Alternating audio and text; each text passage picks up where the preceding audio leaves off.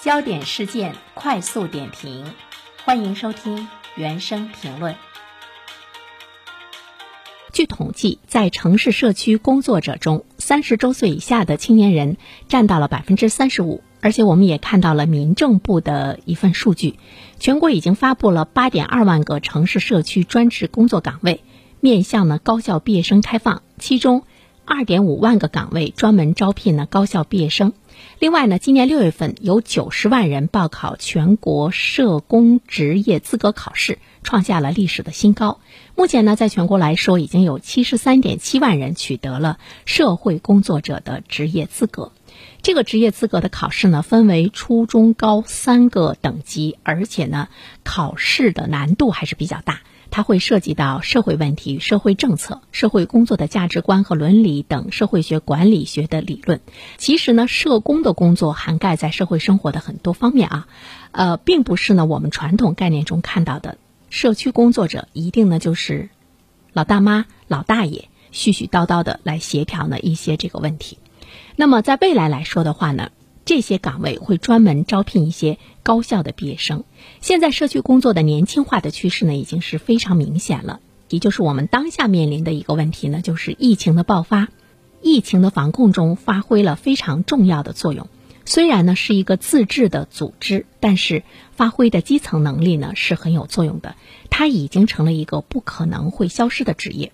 我们都知道，现代的这个高端现代化的小区越来越多。基础设施的建设和设备都有了一定的科技的含量，所以呢，需要有年轻有为并且具备专业知识的人才能够呢进行操作。所以今天的社区工作呢，已经不是我们传统概念中的社区工作，只是呢去调解一些邻里的纠纷、家庭的纠纷，它变得越来越丰富多彩，也有了更多的一些科技的含量，也有了更多的一些现代的这个内容。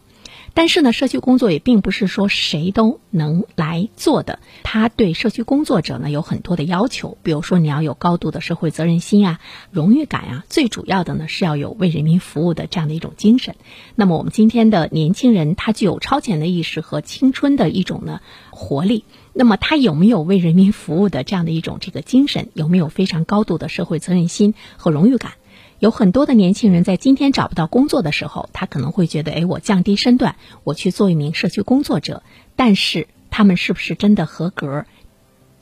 今天的这个社区工作，我们会看到人在其中所起到的很多的这个重要的作用，因为他会面对呢各种各样的一些突发的事件，而且呢各种事件呢都有各自突出的这个特征，那么是需要呢我们来及时的进行调整。这个工作在未来来说，会不会呢被 AI 代替，被人工智能代替，被呢机器人代替？恐怕这个代替的难度呢，会是呢比较弱一些。但我们考虑到我们的职业的一种长久性和社会的需求性，社区的工作可能是其中一个最不具有。可替代性的一个工作，同时呢，对我们今天的年轻人来讲，你的社会表达力、你的这个沟通的能力、你的这个语言的能力，恐怕呢都是未来的这个人才需求所不可缺少的，哪怕呢是社区工作，也呢是在其中。